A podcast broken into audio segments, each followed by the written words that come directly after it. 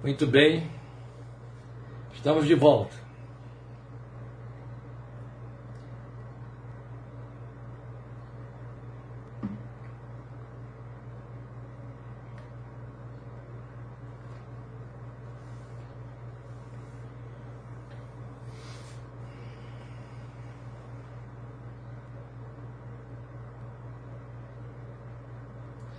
Bem-vindos outra vez, todos de volta. Coincidentemente, enquanto eu aumentava a luminosidade, o sinal caiu.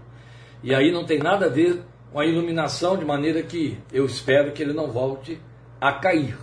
Aguardo você se reposicionar para que a gente possa dar sequência à nossa transmissão que havíamos começado. E aí é evidente que a nova imagem que surge aí para você está sem a titulação que nós vamos colocar depois de volta à tela. E então eu convido você a abrir sua Bíblia em Mateus capítulo 6, versículos 9 a 13, é que estaremos lendo a oração do Senhor. Como dissemos antes, é o texto semelhante ao mesmo texto, pelo menos para a nossa abordagem da semana passada, sendo que semana passada introduzimos com Tiago 5,16 e hoje estamos especificamente em cima da oração do Senhor em Mateus 6, de 9 a 13, com o nosso tema, a tríplice visão da oração. E como estávamos dizendo antes da interrupção, entendemos que estamos sendo guiados pelo Espírito de Deus nesta abordagem didática deste tema, por conta da premente necessidade que nós temos de repensar a nossa prática espiritual da oração, que se impõe sobre nós, por uma necessidade que procede também do próprio coração de Deus, não apenas do nosso coração. Então convido você, com Bíblia aberta em Mateus 6, de 9 a 13, a fazermos a leitura, estaremos orando e logo em seguida considerando este trecho da palavra de Deus para nós. Pai nosso que estás nos céus, disse o Senhor, santificado seja o teu nome. Venha o teu reino, seja feita a tua vontade, assim na terra como no céu. Dá-nos hoje o nosso pão de cada dia Perdoa as nossas dívidas, assim como perdoamos aos nossos devedores. E não nos deixes cair em tentação, mas livra-nos do mal, porque teu é o reino, o poder e a glória para sempre. Amém. Nós vamos orar, eu quero apenas comunicar que posteriormente estaremos colocando esta síntese aí na nossa página, evidente que no YouTube você vai ter apenas a mensagem mas aí na nossa página, para os que acompanham a nossa página, nossos seguidores, você possa ter a síntese desta mensagem escrita. Porque estamos muito conscientes da importância e da necessidade de estarmos considerando a palavra de Deus por esta via que ele traz ao nosso coração. Vamos falar com Deus neste momento e logo em seguida compartilhar a reflexão desta tarde. Obrigado, meu Pai pela igreja aqui reunida, resumidamente reunida, na participação destes teus filhos, que, tanto ao vivo quanto a posteriori, estarão participando desta transmissão, recebendo esta mensagem. Se temos diante de nós vidas com fome e sede da tua palavra, e por que não pensar que as temos, uma vez que estão é, buscando receber algo mais, um acréscimo em cima de todas as ofertas que encontram através das ministrações das igrejas e tantas coisas mais.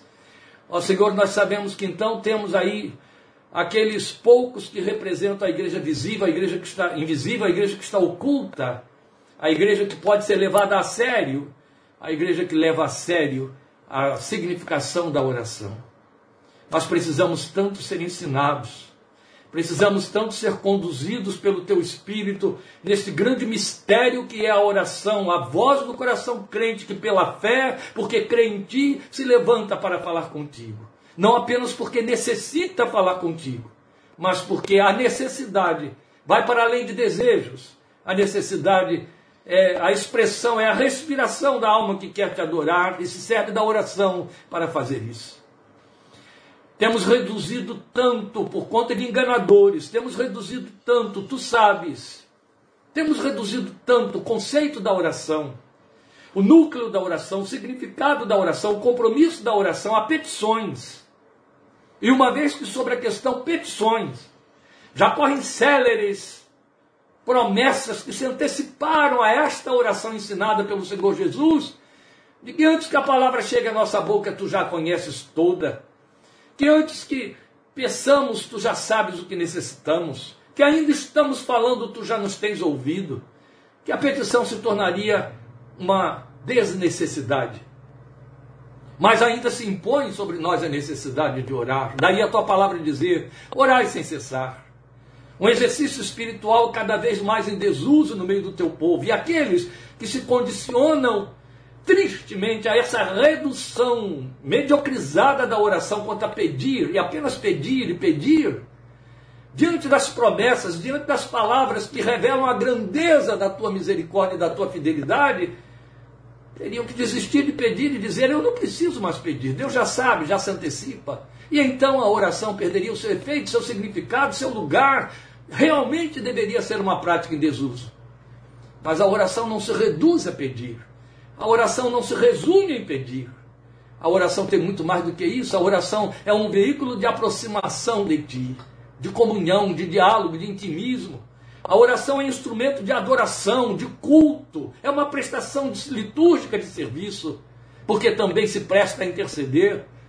A oração é o canal de comunicação entre nós e ti, independente do que jogamos nesse canal, muito especialmente porque ela está comprometida com te ver e te adorar, de se aproximar de ti, de te aproximar de nós, que realmente pedir se torna um acréscimo apenas. Mas se apenas fôssemos pedir, não precisaríamos mais orar. No entanto, o Senhor Jesus nos mandou orar. Paulo nos disse para orar sem cessar. A tua palavra toda impõe, reclama, exorta, orienta, aconselha a que oremos. A experiência dos homens de Deus, dos adoradores de Deus, dos que caminharam contigo desde Abraão até os últimos dias e até a história recente da igreja foi permeada de oração, vidas que oravam e que oravam, povos que oravam, grupos que clamavam diante do Senhor. Não há porquê e não tem como não ter espaço para a oração na nossa vida espiritual, porque a oração te adora. No entanto, e esta é a razão principal porque ela está cada vez mais em desuso, nós a temos reduzido a pedir e especialmente nestes tempos em que temos encontrado uma igreja tão mais próspera. Parece que as razões pelas quais devemos estar pedindo desaparecem, então não há por que orar. Como isso é triste, Deus, e deprimente. Mas estamos aqui diante da tua palavra para termos a visão real que Jesus nos passa da oração e o porquê orar e pedimos que o teu Espírito nos conduza, nos abra o entendimento, o coração, desperta a sensibilidade da nossa alma para nos apercebermos desta palavra e usá-la para a glória de teu nome. Em nome dele oramos e te agradecemos. Amém. Aleluia. Amém. Está diante de você o texto que nós acabamos de ler, a proposta que é o nosso tema, a tríplice visão da oração. E então vamos pensar sobre isso. Por que estamos dando esse título. Nós já dissemos, a nossa proposta hoje aqui tem caráter bem didático, porque foi isso que Jesus fez. Essa oração padrão que você leu em Mateus 6, de 9 a 13, que ganhou títulos: Oração Dominical, Oração do Senhor, o Pai Nosso, Padre Nosso, na Igreja Católica, ela foi didática. A proposta dela não foi nada mais e nada menos do que ser didática. Se é didática, ela está ensinando algo. Não está pondo palavras na nossa boca, está nos ensinando alguma coisa. Então não pode ser didática, é, menos do que didática a abordagem que temos a fazer a respeito desse tema e deste texto. Por isso, por favor, me acompanhe. Este é o seu propósito, você está aí com sua Bíblia aberta. Porque Jesus vai nos ensinar essa oração eficaz, e aí eu estou falando oração eficaz, pegando carona na mensagem da semana passada, no texto de Tiago 5,16, muito pode, por sua eficácia, a súplica do justo. Jesus, então, quando nos ensina a oração eficaz, ele nos ensinou nela os ângulos da visão pelos quais ela deve ver o Deus a quem adora. Este foi o propósito principal. Senhor, ensina-nos a orar, que é quanto nos basta. Vocês orem assim. Aí começa. Pai nosso que estás nos céus, ele está nos apresentando ângulos da visão. Eu diria três ângulos. Pode ser que haja quem veja mais, sim. Já encontrei uma, uma certa oportunidade, acho que, se não estou enganado, foi Charles Spurgeon, falando, citando um terceiro, falando aí mais ou menos sete degraus da oração. Já preguei até uma certa vez, baseado nisso, uma mensagem que falávamos sobre a, a oração como uma escada, e esta era a oração. E aí, naquela ocasião, eu trabalhei com os degraus que começam de baixo para cima. Lembro bem, isso deve ter aí de dois a três anos. E aqui nós estamos então sintetizando em três ângulos da oração. Jesus está nos mostrando três ângulos de visão, visão, pelos quais esta oração nos leva a ver Deus e vê-lo como aquele a quem devemos adorar. Então, enquanto Tiago nos falou que a oração do justo pode muito em seus efeitos, Paulo nos advertiu que não sabemos orar como convém. Se você acompanhou a minha oração agora, feita diante do Senhor, você percebeu que o resumo do que eu disse ali em oração ao Senhor, o que eu estava suplicando, é exatamente isso que Tiago disse, que Paulo disse para nós em Romanos 8, 26. Que não sabemos orar como convém. E este é um fato. Oração é prática, como também dissemos na oração, e é fato. É uma prática em rota de fracasso na vida cristã moderna. Não é só porque se ora pouco e menos. Porque também o, o, o, o verdadeiro significado da oração não está no tamanho que ela tem. Mas é por conta dos conteúdos que ditam as nossas orações. Entende? Então, no, no, na, na visão da vida cristã moderna, ela está em rota de fracasso. Se formos considerar, considerar os seus conteúdos os conteúdos que ditam. Eu não estou dizendo os conteúdos que nós usamos na oração, embora o significado também seja isso, mas os conteúdos que ditam a nossa oração, que motivam ou nos motivam para orar. Ficam reduzidos a pedir, gente. Dá-se mil voltas e glória ao teu nome, Deus, muito obrigado, eu quero chegar a ti em nome de Jesus, mas eu estou chegando a ti para pedir, pedir e pedir. A gente reduz orar a chegar diante de Deus para pedir reduzidos a pedir. O Senhor Jesus não nos deixou impedidos de pedir em oração, está a prova aqui, é um dos ângulos, de jeito nenhum. Mas ele nos mostrou para onde deve ir nossa fé e a nossa confissão antes que atragamos até as nossas necessidades. Que acaba sendo aquilo que dita o início, o meio e o fim das nossas orações. Então, eu vou repetir ainda que ele nos tenha autorizado e nos autorizou a pedir, e pedir em seu nome, ele inclui isso, é evidente. Ele nos mostrou qual é o caminho por onde a nossa fé deve ir e fazer as suas confissões necessárias antes que estejamos então liberados ou autorizados a suplicar, a apresentar o pedido. Então, quais são os compromissos que primeiramente precisam ser assumidos, para que depois de liberados para pedir, nós vamos então interiorizar. E aqui eu já apresentei os três ângulos para você. Esses são os três ângulos, ou a tríplice visão da oração. Nós, primeiramente, assumimos os compromissos necessários à nossa fé, olhando para o alto. Depois, nós ficamos liberados para pedir e trazemos Deus para junto. E por último, depois de liberados para pedir, nós interiorizamos a oração. É disso que vamos falar. Esses são os três ângulos da oração. Então vamos ver. Primeiro deles, a oração que Jesus nos ensina aqui é aquela que nos leva a ver Deus nas alturas. Eu chamaria de visão superlativa de Deus, o ângulo superlativo. Entende? Deus nas alturas. Foi a primeira coisa que ele fez. Eu não vou entrar nos pormenores das colocações feitas pelo Senhor Jesus, porque já fizemos isso semana passada. O propósito aqui hoje é mostrar aquilo que deve motivar você a orar. E percebe? Jesus imediatamente, ao começar a ensinar a orar, ele já estabelece como padrão que a primeira coisa que a oração deve fazer para a minha fé e a sua fé é levantar os nossos olhos para ver aquele a quem invocamos e com quem falamos, onde ele está, quem ele é e onde ele está. A gente gosta de ficar só com o primeiro som da palavra, Pai Nosso, ou tudo se abre com o Pai, Pai Nosso. E isso mostra quem ele é. Mas imediatamente o Senhor Jesus declara: Pai nosso, tu que estás nos céus.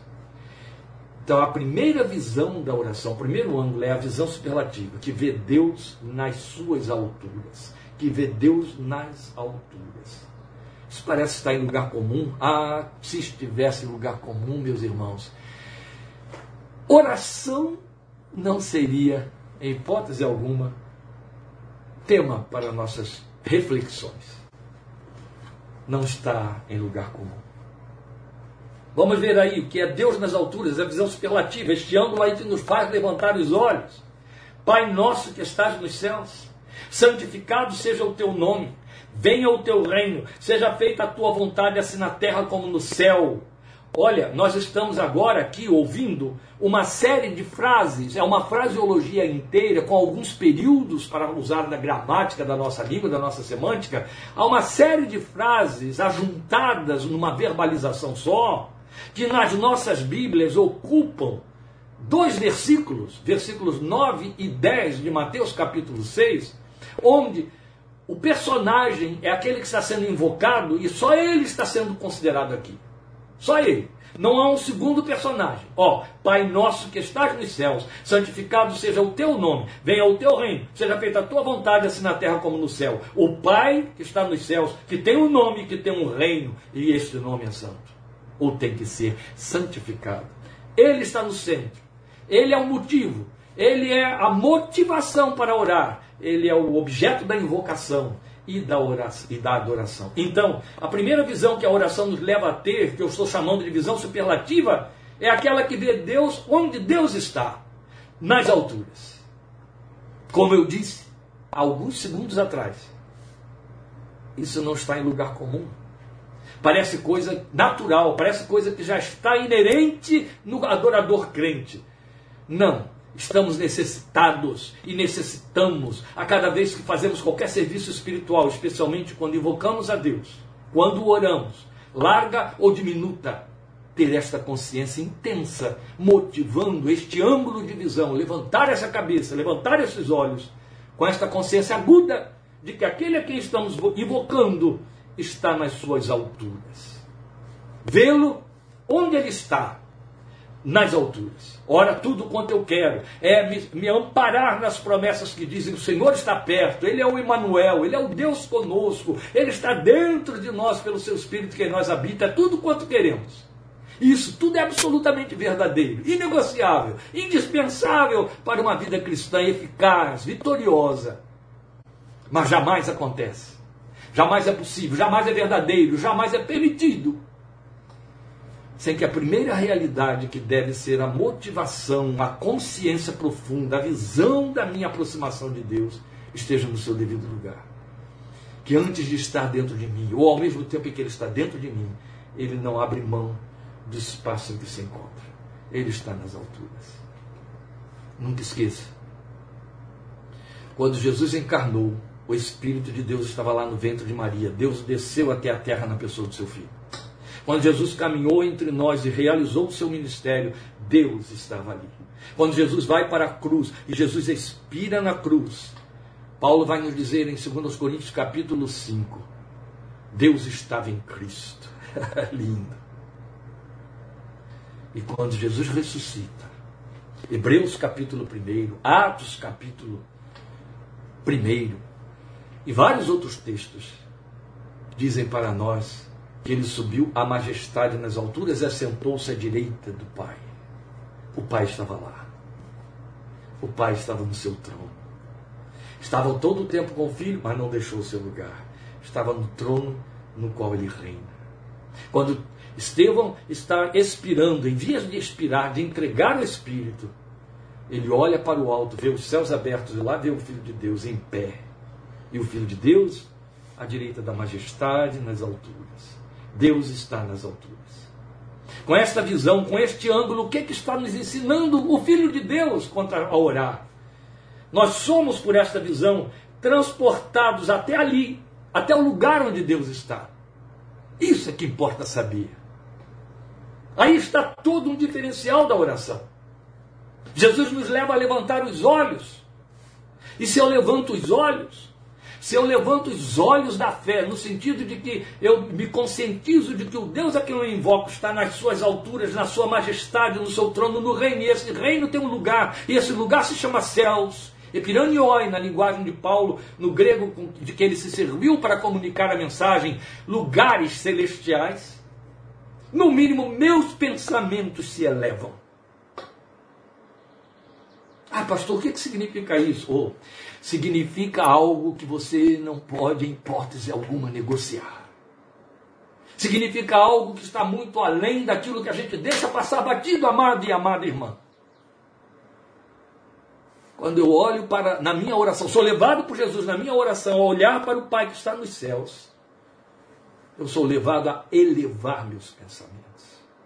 A Bíblia na pena de Paulo especialmente, quando ele escreve aos Filipenses, quando ele escreve aos Colossenses, ela nos exorta a viver essa realidade espiritual. Escrevendo aos Filipenses, Paulo nos manda apresentar toda a nossa oração diante de Deus, sabendo que Ele é aquele que nos abençoa com toda a sorte de bênçãos espirituais nos lugares celestiais em Cristo Jesus, isso está em Efésios. Mas quando servo de Deus em Colossenses nos manda a viver, viver a nossa realidade espiritual no dia a dia, ele nos manda pensar no alto, pensar nas alturas, pensar onde Cristo está. Então o que estamos dizendo é que Jesus nos leva, através desse ângulo, a levantar os olhos, logo também os pensamentos. Ora, muito antes de haver a encarnação do Filho de Deus, muito antes de um grupo de discípulos pedirem ao Senhor, ensina-nos a orar. E quando eu digo muito antes, eu estou me referindo a praticamente mil anos antes. Lá estava o salmista dizendo para Deus, na sua experiência bem judaica, bem dentro da revelação que Deus passou a Moisés no deserto do Sinai, dizendo: Para ti que habita nos céus, levanta os meus olhos. Parece que os israelitas todos estavam absolutamente conscientes de que o Deus que eles precisassem que estivesse pelejando a sua guerra, a sua luta, cuidando e guardando-os, habitava os céus. E o salmista dizia isso na oração: Para ti que habita nos céus, eleva os meus olhos. Antes ele havia dito: Levanta os meus olhos para os montes, de onde me virá o socorro?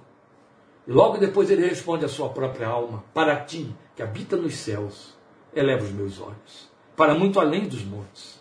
Isso, no mínimo, quando eu digo é elevar os, o nosso pensamento, eu quero dizer com isso que o Senhor está nos levando a, e, e nos tirando com isso dos nossos baixios.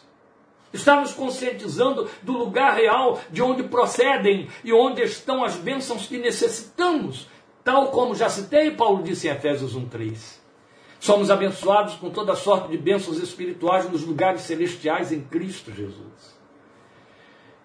Resumindo em outras palavras, você não estará apto para pedir nada e para dizer nada a Deus antes de se levantar até onde Ele está, antes de elevar a Ele a sua visão, antes de sair dos seus baixinhos, antes de se elevar para cima dos seus baixinhos, antes de olhar para o céu.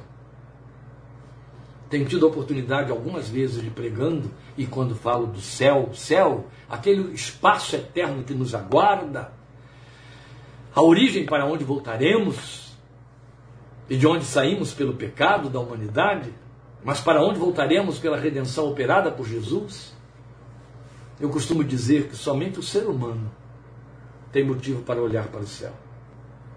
E dentre os seres humanos, somente o cristão, o homem, a mulher, que nasceram de novo, tem razão para olhar para o céu.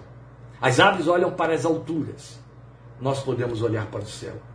Existe um lugar que tem que ser o superlativo, daí eu chamar de visão superlativa da nossa existência, da nossa esperança, da nossa perspectiva de vida. Olhamos tanto para o chão, vivemos tanto olhando para o chão, que tropeçamos. A verdade é que olhamos para o chão conforme a orientação diz para não tropeçarmos, mas é exatamente aí que nós tropeçamos. Amados irmãos, quando nós olhamos para o céu, nós estamos dando causa ao céu nós estamos mostrando, falando de origem da nossa esperança. Não esqueça, dentro de você, dentro de cada ser humano, e quanto mais dentro do coração daquele em quem o Espírito Santo habita, a Bíblia diz que está o anseio pela eternidade. Foi Deus que botou este anseio. Eternidade nos fala do céu. O céu é a nossa origem.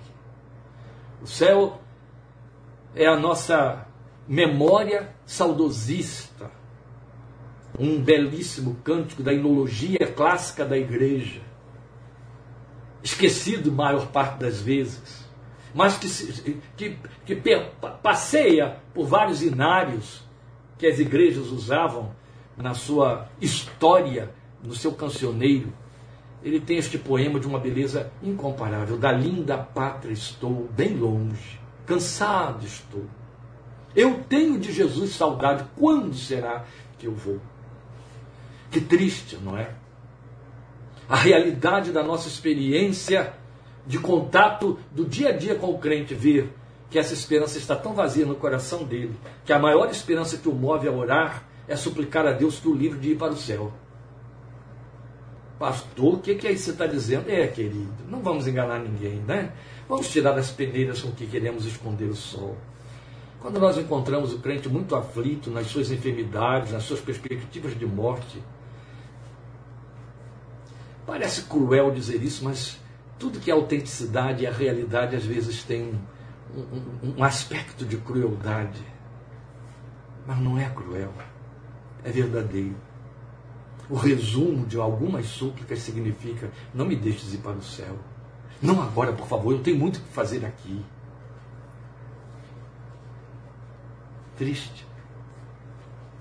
Mas é a grande denúncia dentro da nossa alma. Se fôssemos julgados por anjos, eu acredito que eles nos olhariam e, observando as formas como oramos a Deus, eles diriam: eles não entendem, eles não percebem o que foi feito para eles, o que lhes promete. Bem, tem uma justificativa. Lamentável, deplorável, triste, é para deprimir. O crente tem muito medo do céu porque do céu não entende nada, não sabe nada, não leu nada, não conhece nada. O que lê, lê nas fantasias que estão escritas por aí, não consegue perceber nada da Bíblia. A visão que o crente tem do céu é de uma pobreza, porque ele fica na letra lírica de Apocalipse. E aí ele não consegue crer da mesma maneira como a humanidade não crê no inferno.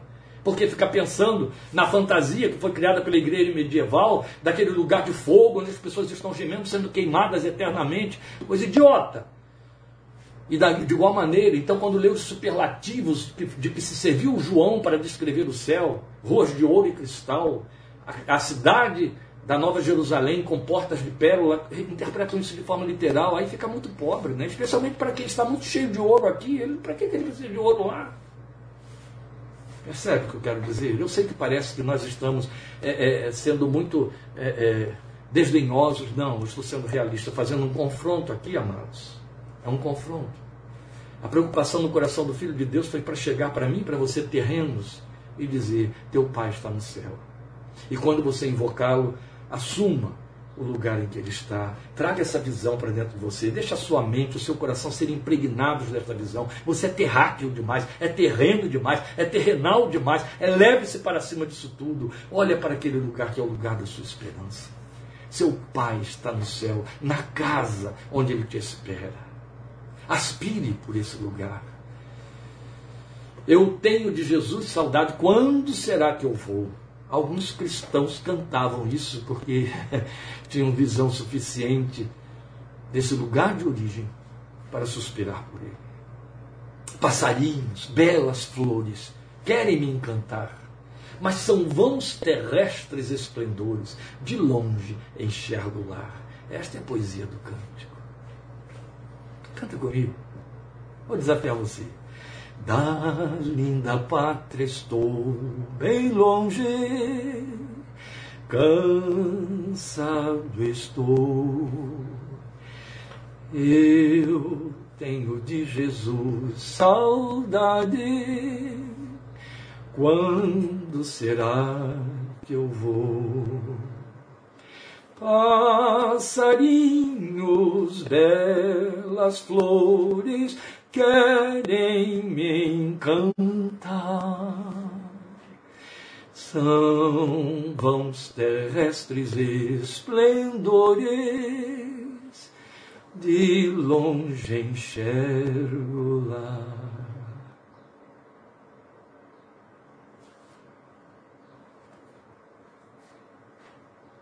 Olhar para o alto significa se mover em esperança, a favor da esperança.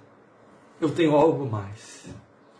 Eu tenho algo que vai além do Palácio do Planalto, que vai além da Casa Branca, que vai além da OMS, que vai além da União Europeia. Eu tenho algo que extrapola esse planeta miserável, amaldiçoado, onde homens decaídos fazem a vida acontecer. Eu tenho algo que supera a ciência limitada, o conhecimento limitado, a infâmia podre da decadência do ser humano, das suas paixõesvis. Eu tenho algo melhor do que Disney World. Eu tenho algo melhor do que os parques temáticos. Eu tenho algo melhor do que o Caribe, do que os grandes palácios. Eu tenho algo melhor do que campos verdejantes. Eu tenho algo melhor do que família e filhos. Eu tenho céu. Eu tenho algo melhor do que as dores do dia a dia. Eu tenho algo melhor do que os limites, as preocupações com o amanhã.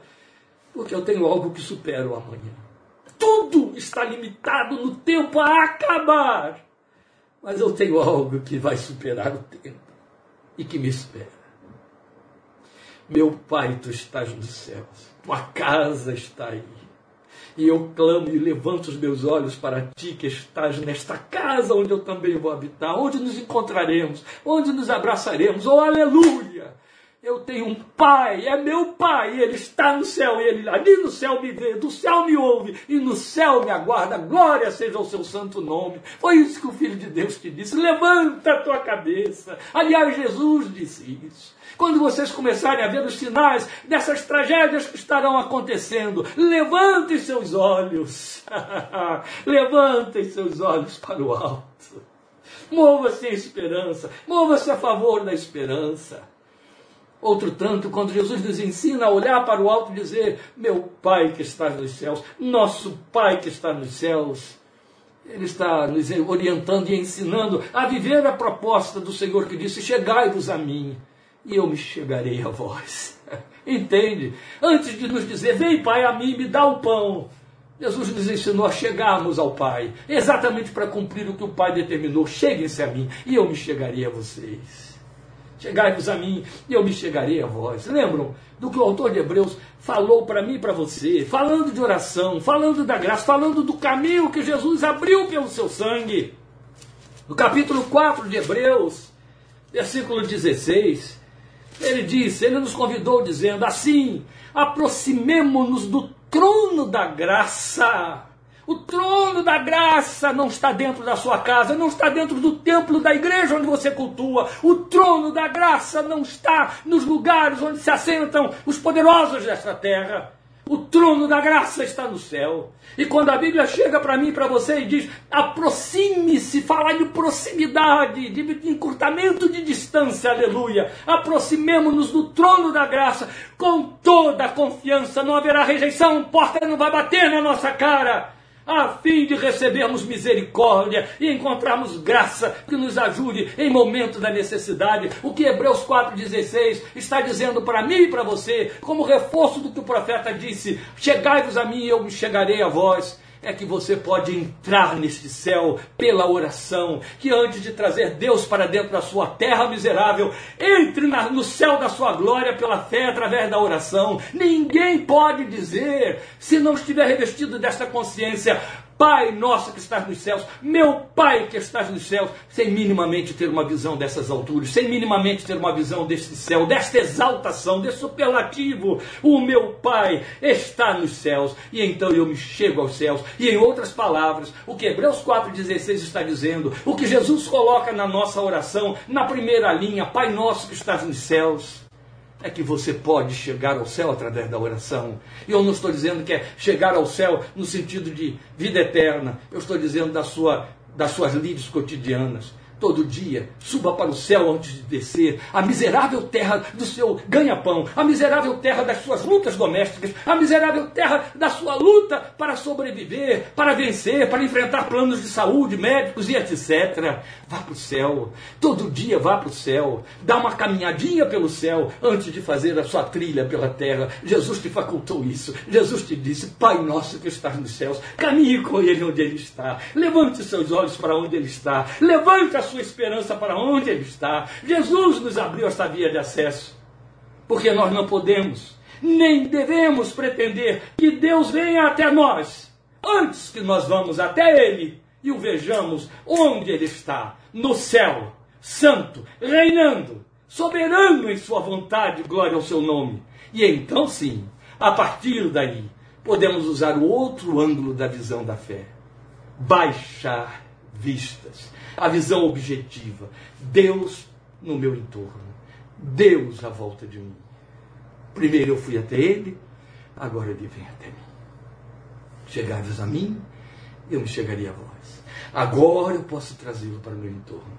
Agora eu posso baixar vistas. Entende? Caminhei com Ele no seu caminho. Agora, Ele caminha comigo. Glória seja o seu nome. Deus no meu entorno significa dizer: dá-nos hoje o nosso pão de cada dia. Perdoa as nossas dívidas, assim como perdoamos aos nossos devedores. E para aí. A visão do entorno, a visão que baixa, fica somente com esses dois verbos: dá-nos o pão e perdoa as dívidas. As duas coisas estão caminhando juntas, em paralelo. Entende? Deus no meu entorno se resume em quê? Em me suprir. E me suprir de pão e de perdão. Não é bonito isso?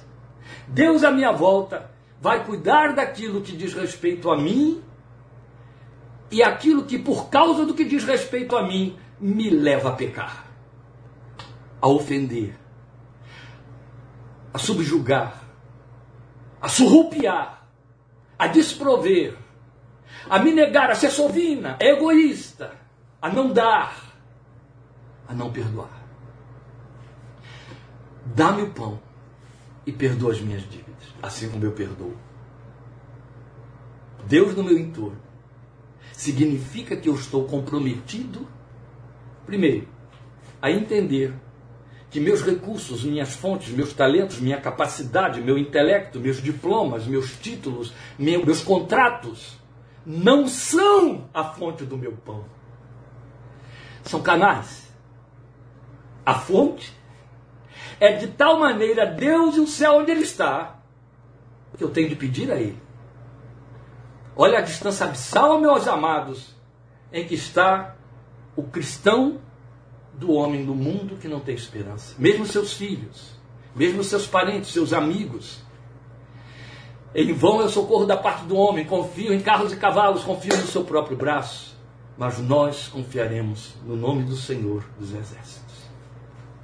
Ele é a fonte do meu pão. Tudo mais.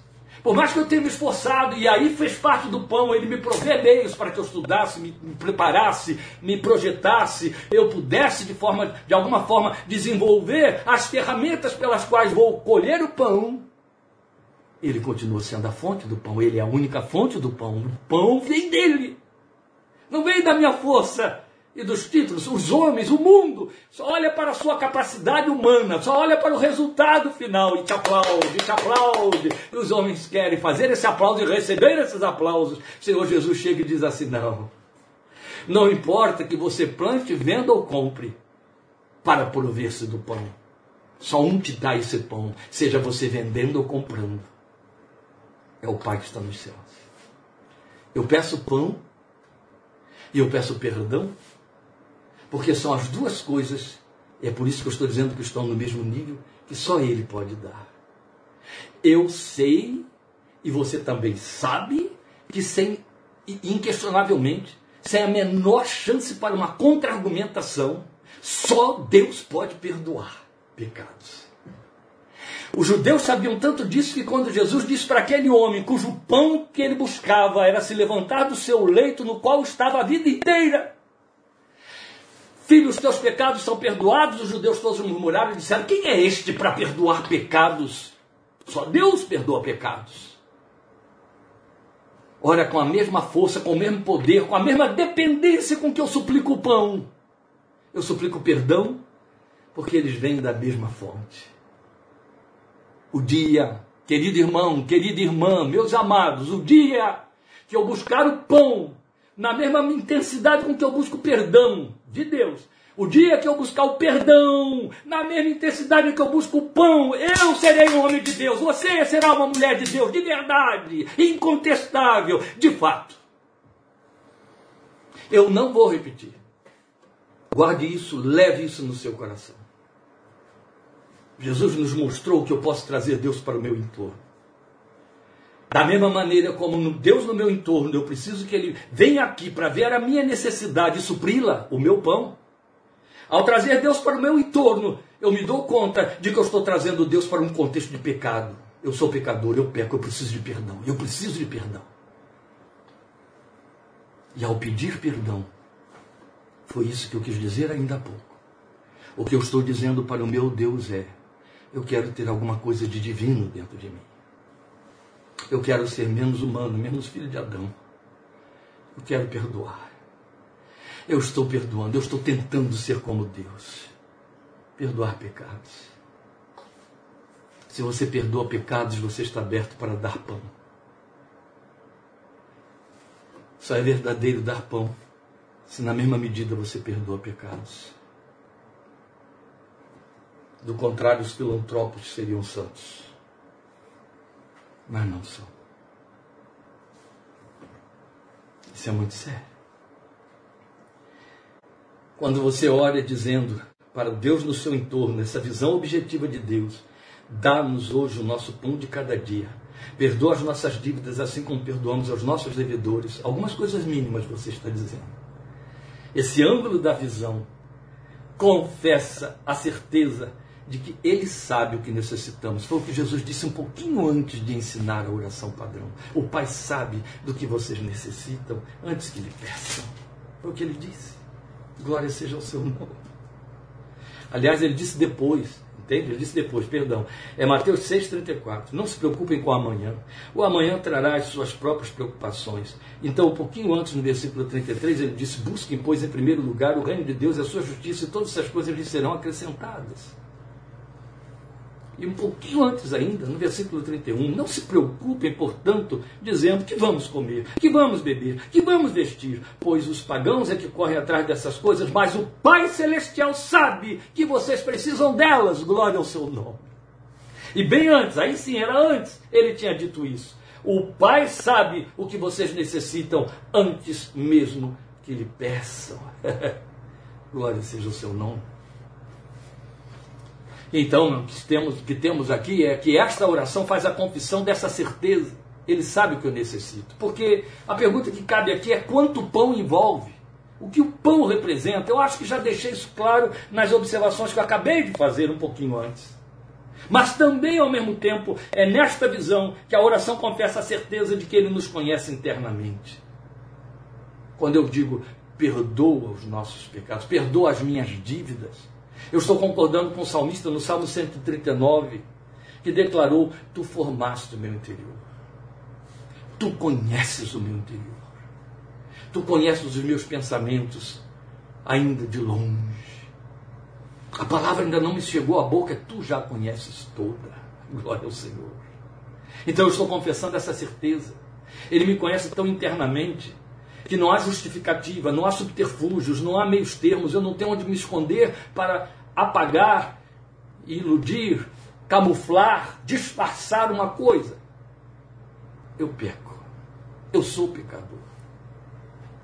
Certa vez, Sammy Tippett, viajando de volta depois do, do, de uma das campanhas que ele fez naqueles países da cortina de ferro, ao tempo da cortina de ferro, voltando para os Estados Unidos, dentro do seu avião, orando pela igreja americana que ele ia rever a sua terra, ele estava dizendo: Meu Deus, é hora dos arrependidos se arrependerem por conta da nossa consciência de perdão de pecados, da graça salvadora, perdemos consciência de que somos pecadores. E isso é mal. Isso é muito mal. Esta é a razão porque Jesus não deixou passar batido. Na mesma hora em que eu peço que Ele me dê o pão, eu me comprometo a confessar o meu pecado. Perdoa como eu perdoo, Pai. Perdoa. Sabe o que, que significa perdoa como eu perdoo? As pessoas criam aí uma. E não vou dizer que isso está errado, por favor, não é isso não. É que eu estou querendo mostrar a você que não podemos ficar com as reduções. Mas as pessoas criam aí o conceito de que eu vivo distribuindo perdão à torta e à direita. E aí, porque eu estou distribuindo perdão, eu estou pedindo perdão. Ou, em outras palavras, eu me comprometo a perdoar, é assim que se prega sobre a oração do Pai Nosso. Eu me comprometo a perdoar para ser perdoado. Isso é muita petulância. É a pretensão de que eu tenho uma misericórdia do tamanho da de Deus e que eu, eu, de que eu sei distribuir a graça. Cuidado, só Deus é Deus, você é apenas homem. Então não significa que eu estou comprometido a perdoar da maneira como Deus perdoa a conceder misericórdia e graça da maneira como Deus o faz. Não, eu vou considerar, eu vou conceder na minha medida. Mas o que eu quero mostrar para os meus amados é que, em essência, quando eu faço esta ousada oração, dá-me o meu pão de cada dia e perdoa os meus, as minhas dívidas, como eu perdoo aqueles que me têm, que me são devedores, o que eu estou dizendo para Deus é: eu sei quem me deve e eu sei o que me deve. Guarda isso, que aqui há sabedoria. Em nome de Jesus, preste atenção no que eu estou lhe dizendo. Quando eu declaro para o meu Deus na oração, perdoo as minhas dívidas, como eu tenho perdoado a quem me deve, o que eu estou assumindo é uma verdade incontestável. Se eu tenho devedores, é porque eu sei que tenho, eu os conheço. E eu sei o que eles me devem. É evidente que isso não diminui o fato de que eu estou assumindo o compromisso de que eu vou perdoá-los. Mas o que eu quero mostrar a você é que quando Jesus nos mandou fazer esta oração, é, bastante objetiva desse Deus no meu entorno, perdoa os meus pecados como eu perdoo, perdoa as minhas dívidas como eu perdoo os meus devedores, é que ele está dizendo: eu tenho também consciência de que eu te devo e do que eu te devo e de quanto eu te devo. E quando Davi estava na dúvida de quanto devia e o que devia, ele disse: perdoa os meus pecados ocultos. Ele não era tonto. Ele sabia dos pecados que ele já tinha esquecido, que ele não tinha se arrependido deles, que estavam lá dentro ruminando, formando, tomando forças para se explodir em coisas piores lá na frente, é assim que nos acontece. Pecados não perdoados cobram seu preço adiante, entende? Você assume um compromisso com eles, compromisso de retorno, compromisso de repeti-los e de fazer pior, porque é evidente, nós vamos ficando calcificados. Então, quando eu digo, eu tenho devedores, e eu estou perdoando as dívidas deles porque eu conheço o que eles me devem, eu conheço quem são e o que me devem. Eu estou assumindo, tu sabes quanto eu te devo e o que eu te devo. É isso que está na oração. Eu estou assumindo a consciência de que eu sou tão falho, tão errado, quanto o outro a quem eu acuso de falho e errado, ainda que esta acusação esteja basada em fatos verdadeiros. Faz parte da realidade da nossa vida, queridos irmãos. Então, na verdade, estamos confessando isso. Tu conheces o meu interior. Ao mesmo tempo, estou dizendo: eu preciso de perdão. Eu preciso de pão. E eu preciso de perdão. Lembra que eu falei da equiparação? O que é a equiparação? Tanto quanto eu necessito de perdão, de, de pão, para poder viver, para me satisfazer, para me suprir. E aí eu já tinha lançado a pergunta: quanto pão abarca? Eu estou dizendo, na mesma medida eu preciso de perdão. Tanto quanto eu preciso me suprir para viver, eu preciso de perdão para viver, para estar diante de ti. E preciso perdoar, tanto quanto eu preciso ser perdoado. Pronto, está aí. Porque a palavra usada por Jesus, repetida aqui nos evangelhos, é dívida. Perdoa as minhas dívidas, como eu perdoo aos meus devedores. Dívida é uma palavra muito explícita no português, na nossa rica, bela lógica língua. Nossa língua é muito lógica. Dívida significa vida partida em dois, vida cindida. E vida cindida significa vida doente, vida patologizada. Tudo que tá, tem cisão, tudo que é cindido é patológico, é doente, é psicótico. Dívida é vida dividida em dois, tá? Dívida, duas vidas. Elas estão em contraposição. São duas vias que puxam, uma para lá, outra para cá, você não vai a lugar nenhum, você não sai do meio. Uma puxa para a direita, com a mesma força, a outra puxa para a esquerda, então você fica no ponto zero, você não vai para lugar nenhum, não avança. Elas não puxam juntas para frente. Se elas mudam o ângulo, se em lugar de estar formando 180 graus, elas vão formar 90, elas vão continuar puxando em forças opostas e você vai continuar parado na sua existência. A dívida faz isso, a dívida com Deus para você.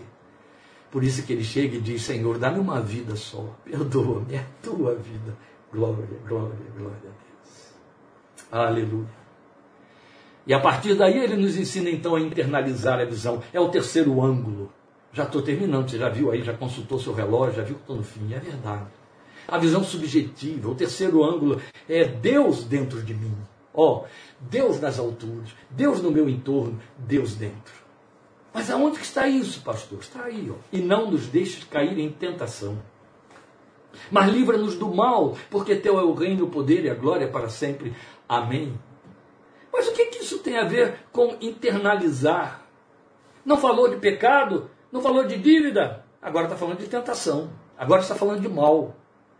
Agora está falando do gerador do que aconteceu do lado de fora e te levou a pecar. Então está do lado de dentro. Amém? Então você está trazendo Deus para dentro.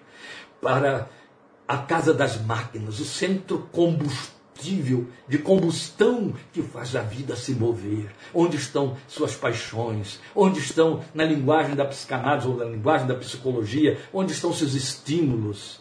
Onde estão os seus a, a sua, o seu pulsar, os seus impulsos, o que mobiliza você, seus desejos conscientes, inconscientes, pior do que todos, seus desejos ocultos, tudo que está lá dentro. Isso se chama tentação e mal. eu internalizo Deus, desce aos meus purões, Pai. Senhor, eu, eu fui ao céu aí onde tu estás, eu te trouxe aqui para o meu retorno, mas não basta. Entra, Pai. Vai conhecer os purões, vem para o lado de dentro, é o ângulo da visão subjetiva, é o que traz Deus para dentro de mim. Livra-nos do mal. Isso quer dizer o quê? Uma vez que eu ajeitei o ambiente, não é? Perdoa os pecados, perdoa as dívidas, dá-me o pão, me alimenta, perdoa as dívidas. Agora é hora de dar todo espaço a Ele. Agora é hora de deixar Ele fazer aquilo que diz respeito a Ele, que só Ele pode fazer também, tanto quanto perdoar, e dar o pão. Ajeito o ambiente, posso convidá-la a entrar. Eu posso convidá-la a aplacar meus temores e inseguranças internas. Se confesso meus temores, é um. Eu preciso convidá-la a aplacar esses medos de que eu nem tenho conta, de que não dou conta, que me torno inseguro, que me tornam dependente de terceiros, da palavra de terceiros, da decisão de terceiros, da opinião de terceiros, do olhar de um terceiro sobre mim.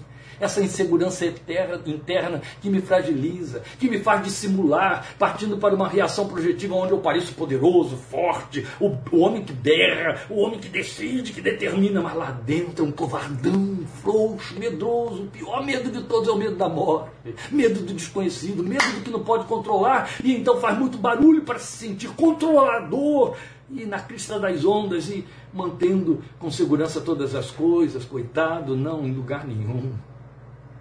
Veja o que ele diz aí é: livra-nos do mal. Em Lucas, esta oração significa livra-nos do maligno, para apontar o que, que o mal é, quem ele é, ou a fonte do mal, entende? O diabo e suas hóspedes, Satanás, a fonte do mal, livra-nos do mal.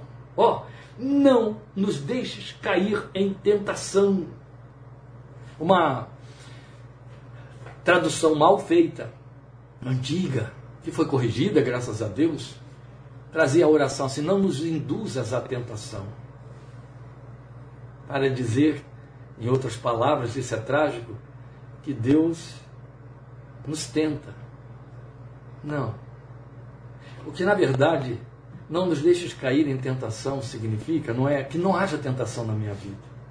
Não, isso aqui não tem o que discutir. A tentação faz parte da realidade da existência do crente, do homem no mundo.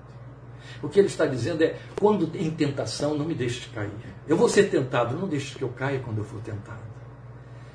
Se o crente não fosse tentado, Jesus não teria sido tentado no deserto pelo diabo. O crente é tentado.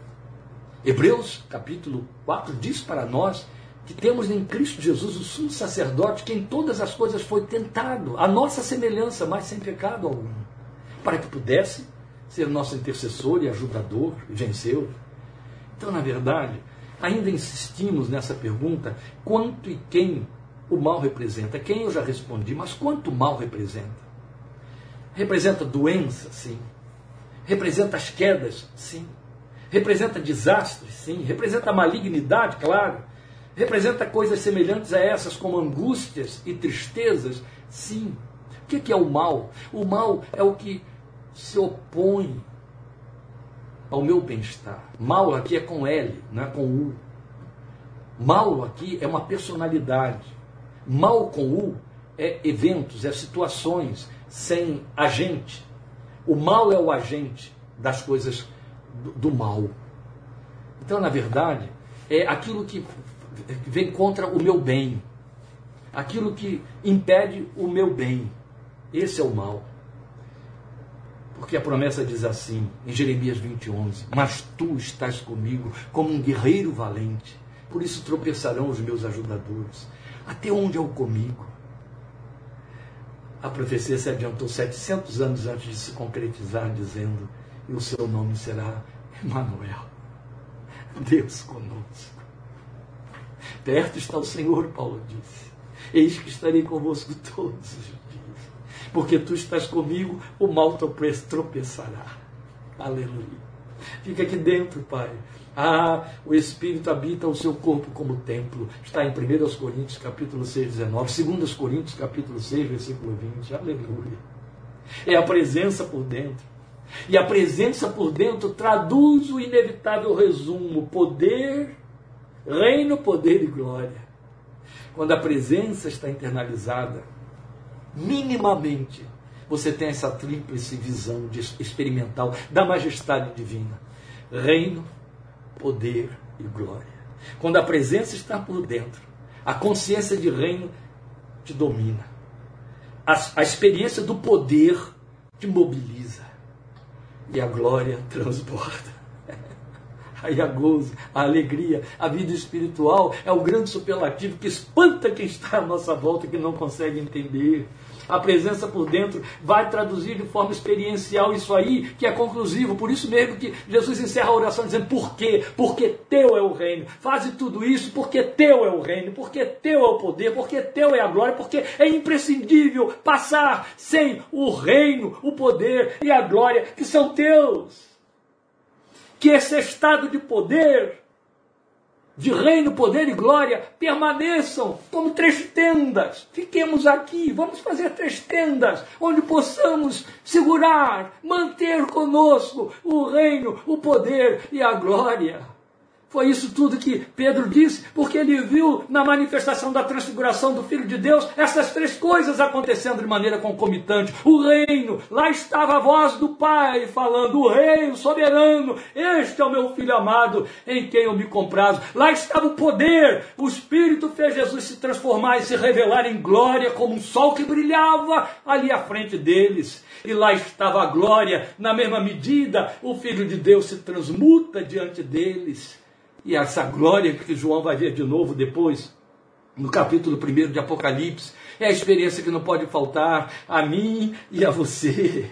Esse estado precisa permanecer. Nada, nada, nada, nada pode ser desejado na vida do crente. Você não teria direito de pedir o pão antes de experimentar um momento que fosse na sua vida espiritual, um momento que fosse dessa experiência, desse contato de reino, poder e glória se manifestando. E enquanto isso não acontecer na sua vida, meu irmão e minha irmã, sua vida espiritual está precária, é pobre, está longe. Persiga isso como seu alvo supremo, porque Jesus não ia encerrar essa didática sem de falar de coisas possíveis, sem dizer que isso é possível. Por isso mesmo é que ele colocou uma conjunção conclusiva aí, porque teu é, porque teu é o reino, o poder e a glória, e nós podemos viver esse poder e essa glória e esse reino e através da oração. Então, o fechamento é a prova de que a oração obteve o pretendido. Ela nos deu consciência destas três majestades: reino, poder e glória.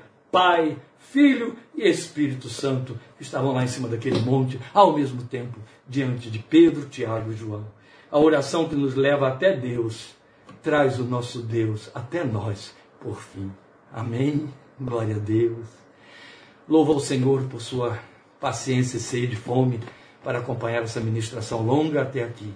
Que Ele te abençoe te fortaleça com esta palavra, que ele agrave no seu coração, que ela não seja apenas uma informação que se acrescente ao seu cabedal de informações bíblicas e teológicas. Não, meu amado.